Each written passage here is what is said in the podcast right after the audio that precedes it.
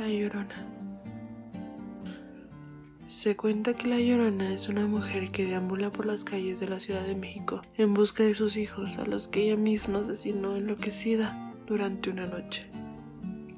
Dicen que aparece en lugares por donde alguna vez pasó un río. También se dice que es una mujer muy bella vestida de blanco. Otros mencionan que solo se alcanza a ver su silueta, que flota. Lo único que coinciden es que siempre que se deja ver, se escucha un largo y aterrador grito.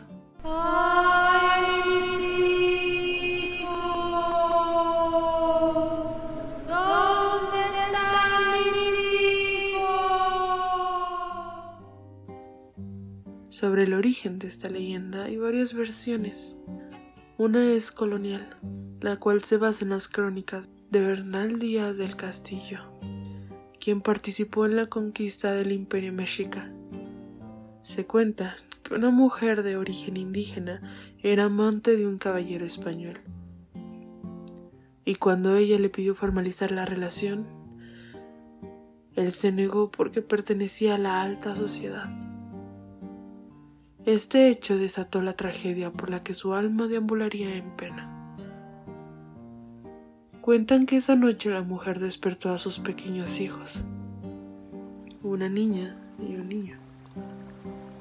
Tomó un puñal y los llevó al río, el cual se encontraba muy cerca de su casa.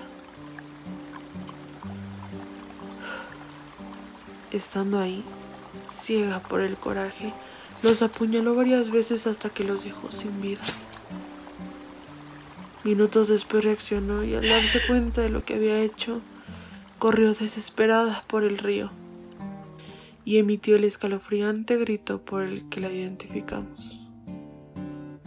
Desde esa noche no se volvió a saber más de ella y se convirtió en mito.